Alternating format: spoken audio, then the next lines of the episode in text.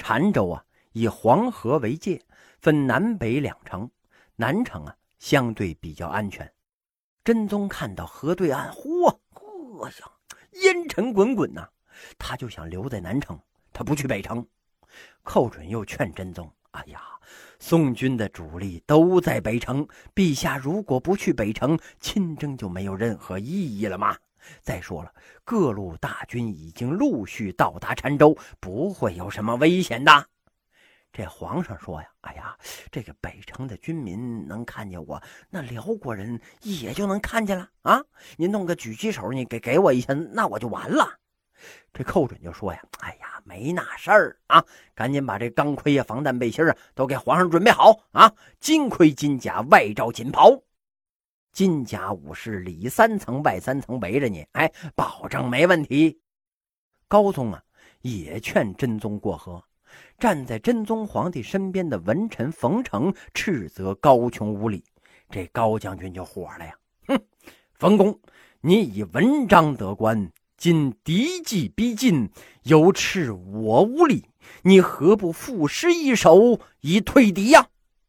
没等这冯成回嘴呀，也不等真宗同意，他就催促着卫兵们护送着真宗前进了。这皇上啊，现在穿的跟那个未来特警一样，勉强到这城上转了一圈。这宋军将士一看，嚯，哎，金瓜乐府朝天凳啊，黄罗伞盖，连呼万岁！这会儿是士气大振。巡视完毕呀，真宗就把军事大权交给了寇准了。他相信寇准的能力呀，但是生性怯懦的真宗内心还是颇为忐忑的。生怕出现意外呀！其实啊，寇准等人内心的忧虑绝不亚于真宗啊，只是不能表达出来。为了稳住这真宗啊，寇准每日与同僚饮酒作乐，装出毫不在意的模样。真宗呢，得到密探关于寇准动静的汇报之后啊，以为这寇准是胸有成竹，情绪这才逐渐的稳定下来。剑拔弩张之际呀！辽军是步步为营，三面包围了澶州啊！宋将指挥得当，在城四周关键部位布置了许多的劲弩啊，它的威力相当于现在的重机枪啊！辽朝统军萧挞林想在萧太后面前露一脸儿，哎，仗着自己勇猛，领着亲兵在澶州城下转悠啊，巡视作战地形。当时啊。宋军中一名小校日夜备战，有点累了，正坐在一张巨大的床子弩上发呆呢。突然呢，他看见萧踏林，哎，骑着一匹高头大马，身上黄金甲、大红袍，显然那是个大头目啊。于是啊，这位小校脚踩踏板，这床子弩上数支大头箭应声而发呀，唰！也真巧，一支大弩箭是不偏不倚，正中了萧踏林的脑门了。顿时啊，就把这位辽朝统军哎射于马下了。辽军的士气是一落千丈啊！萧太后呢，唯恐腹背受敌，秘密派人前来求和。而宋真宗啊，也没有与辽军一决胜负的决心。辽朝主动提出议和呀。正中了真宗的下怀，于是呢，派曹利用前去议和了。寇准雄心勃勃呀，以他当时所记，是想逼迫着契丹方面向宋朝称臣，归还这燕云十六州。如此，则可保百年无事；不然，数十年之后，鲁又生他念呐。但是急于求安的这宋真宗啊，没有这种远略。他不想在和议这方面进行拉锯战，就推脱说呀：“哎呀，这个这个这个这个这个这个几十年之后啊，肯定有能抗辽的人呢！啊，呃，我现在呀，呃，不忍心百姓受苦啊，呃，先接受和议吧！啊啊，接接接接受吧，快快快接受！”于是啊，宋真宗告诉曹利用，可以接受岁贡底线为百万，这事儿啊。被寇准知道之后啊，就把曹利用叫到了自己的帐内。他威胁说：“呀，皇上虽然说可以给一百万，但若超过三十万，回来我就砍了你的头。这曹利用啊，就与这萧太后讨价还价呀，最终议定啊，宋朝每年给辽国十万两银、二十万匹绢为军饷。这宋与辽呢，结为兄弟之国，宋真宗为兄，辽圣宗为弟。真宗皇帝呢，称萧太后为叔母。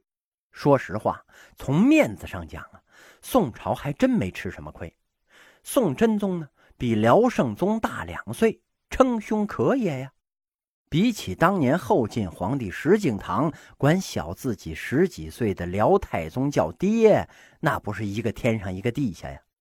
曹利用回澶州啊，宋真宗正吃饭吃到一半，没有立刻接见他。但是啊，他又关心这碎币的数目，就边吃东西啊，边派内侍去询问这曹利用到底许了多少钱。这曹利用就对宦官说呀：“如此机密事，只能当面对皇上讲。”这宋真宗一听就生气了，嘴里边含着饭呢，又催呀：“哎呀，姑且问个大概数嘛。”嗯，这曹利用也倔呀，就是不讲。最后呢？没办法了，伸出三个手指示意，小太监立马就回去告诉真宗了。啊，哎，曹利用伸出了三根手指，估计是三百万吧。宋真宗闻言呢，手里边筷子差点掉地上，心里边说呀：“这太他妈多了吧！”但是想了一会儿呢，他又自我安慰了一句：“哎呀，既然能结束战争啊，那三百万，哎呀，三三百万也可以吧。”等到召见的时候啊，曹利用是连称啊，哎呀，微臣该死，微臣许辽国银帛过多呀。宋真宗呢，其实已经接受了三百万了，但是还是问这曹利用，哎呀，到底是多少啊？这曹利用就说呀，那个三十万。听曹利用报出这个数啊，宋真宗那是太高兴了，心里边想啊，这。这比那三百万那可少多了呀！于是是重重的奖赏了曹利用。宋辽合议，哎，至此呢是大告成功了。合约规定啊，宋朝每年输给辽捐二十万匹，银十万，双方为兄弟之国。宋辽合议呀，至此大告成功。合约规定啊，宋朝每年输给辽捐二十万匹，银十万两。双方呢为兄弟之国，因这个盟约呀，在澶州签订，西有湖泊曰澶渊，澶州呢亦名澶渊郡，哎，故史称为澶渊之盟。澶渊之盟之后啊，宋辽维持和平，边境安定，贸易兴旺，使者往来。这个钱呢，跟晚清对外赔款的意思那是不一样的。因为契丹族也属于中华民族啊，今天这个民族已经没了，但是根据基因鉴定啊，今天的达斡尔族跟契丹人的基因那是最接近的。达斡尔族人呢，有可能是契丹人的后代。末代皇后婉容啊，就是达斡尔族的。契丹是中国的民族，给他岁币呢，不能叫屈辱，谈不上什么丧权辱国。另外呢，每年给辽的岁币啊，相当于北宋两个县的财政收入。北宋有多少个县呢？得有一千多吧。花两个县的财政收入买一个天下太平，那挺值的。要是打起仗来呀，兵连祸结，烽火频年，那可不是两个县的钱就能够解决搞得定的呀。所以啊，对付游牧民族采取的政策最合适的呢。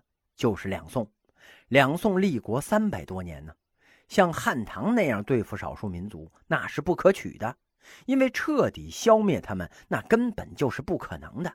你消灭了他之后，还有新的强大的游牧民族兴起呀，那打起仗来那可是没完呐。他们来中原不就是抢点东西吗？啊，你别抢，哥们儿给你，哎，我给你的钱那是白给的吗？我往你那儿卖书。卖瓷器、卖茶叶，贸易一往来，很快呀就把那些钱赚回来了。你还得倒贴呢。你拿什么给我呀？啊，你不就给点牛马、骆驼毛皮吗？那值几个钱呢？我这儿一个瓷瓶能换你几匹马？如果你不愿意的话呀，嘿，那你们家里边就摆马吧。那瓷瓶，那我可不给你。你说这玩意儿不平等，平等不平等？那我也不管呢。这瓷瓶你做不出来，哎，只能跟我买呀。所以很快呀，这个贸易往来就把这钱赚回来了。而且呢，双方关系和好了，一百一十九年没有过战争。宋辽澶渊之盟签订之后啊。边境上生育繁衍，牛羊披野，带白之人不食干戈。意思是啊，头发都白了的老人一辈子呀也没见过打仗的。这样一来呀，促进了民族的融合友好。后来呢，北宋联金灭辽，属于北宋被蒙了。辽的统治者呀，他自己说：“武修文物，彬彬不异于中华。”这里边文物啊，指的不是出土文物啊，而是典章制度。我的典章制度跟中华是一样的，你不能把我视作蛮夷呀，我也是中华。他要是认可了自己是中华，那他待的这块地儿，那也就是中华了。哎，就并入了我们中华版图，成为中国大家庭了。所以呀，中国领土的扩张跟美国、俄罗斯那是不一样的。他们是靠军事扩张，咱们呢是靠民族融合、文化认同，靠先进文化和先进生产力的方式向边疆地区扩张啊。西夏呀是羌族的一支党项族建立的，党项族啊原来在宁夏、甘肃、陕西西北游牧。一零三八年呢，党项族首领元昊称帝，建都兴庆，史称西夏。元昊建立的西夏呀，其实叫大夏国，因为它在宋朝的西边，所以这个大夏呢就被称为西夏。兴庆啊，就是今天宁夏回族自治区的首府银川。元昊啊，并不是开国皇帝，在他父亲明德爷爷继迁的时候啊，夏朝的政权基本上那就形成了。元昊死后呢，庙号景宗。并不是太祖太宗，他爸爸是太宗，他爷爷是太祖，以前都是称王嘛，到了他这儿了才正式称帝。哎，往前呢都是追封的。西夏效仿唐宋建立的政治制度，推行科举制，创制了西夏文字。西夏文字啊，也是在汉字的基础上改造的，笔画呢比汉字复杂的多。西夏文呢也是一种死文字。哎，无人能念呢。一九零八年，在内蒙古额济纳旗的黑城遗址啊，俄国考古学家发现了很多西夏文物，全给打包运走了。所以啊，这是敦煌第二，我国文化之伤心史啊。今天中国的学者呀，如果要研究西夏学，必须去俄罗斯留学。后来呀。在考古的时候，发现了一本西夏人古了茂才哎编的西夏文跟汉字对照的字典，叫《翻汉何时掌中珠》，这才看懂了西夏文了。但是音呢还是不会读，没人会说这西夏语呀。元昊称帝呀，与宋交兵，双方损失惨重啊。当然了，这宋更惨重。只不过呢，这宋不怕，哎，我们有的是人呢。地域广大，人口众多呀。三川口之战，宋军是全军覆没，统帅都被活捉了。好水川之战呢，宋军又是全军覆没，主帅任福战死了。但是西夏损失啊，嘿，那也很大。西夏国全国呀，也就不到三百万人口，不像宋朝有好几千万，呃，可劲儿造啊。这西夏死一万人，那就不得了了。所以这元昊请和，双方合议，这夏对宋呢就称臣了。宋啊，好歹闹了一个形象工程啊。因为这夏虽然对宋称臣，但是人家关起门来照样哎面南称孤当皇上。他只不过呀是给宋朝个面子，哎哎，你厉害，你人多啊，群殴我不是对手，我称臣。然后啊。这宋要反过来给夏岁币。只不过呢，宋给这个岁币呀，也是嘴上占点便宜。我每年赐给你，哎，你是我的臣子啊，所以我每年给你二十五万压岁钱，玩去吧。于是啊，每年给白银七万两，茶叶三万斤，绸缎十五万匹呀，每年都赐。嘿，谁让你穷的不开眼呢？这个岁币的作用啊，跟辽相似，也是促进了民族融合呀。史籍上说，自契丹取燕蓟以北。拓跋自得陵夏以西，其间所生英豪，皆为其用。得中国土地，以中国人力，称中国为号，仿中国官署，任中国贤才，读中国书刊，用中国车服，行中国法令，是二敌所为，皆与中国等。那就不用说了，哎，这些地方那也是中国的了。宋跟辽澶渊之盟之后啊。对峙了一百多年，双方势力均衡，谁也吃不掉谁。一百多年之后啊，在东北白山黑水之间崛起了一个强大的民族，谁呀？女真族。他建立了金国呀，把北宋和辽哎都给消灭了。女真族啊，由黑水漠河发展而来。唐朝啊，曾经在黑水漠河的地盘上建立了黑水都督府。肃漠漠河呀，建立了渤海国。公元九百二十五年呢，渤海国被辽太祖耶律阿保机所灭，渤海国的地盘啊就并入了辽了。黑水漠河地盘后来归了辽统治，就是松花江、黑龙江流域啊。女真分为了很多部落，其中呢，完颜部在十一世纪中后期呀，统一了女真各部。但是统一之后的女真族啊，也受了辽的统治。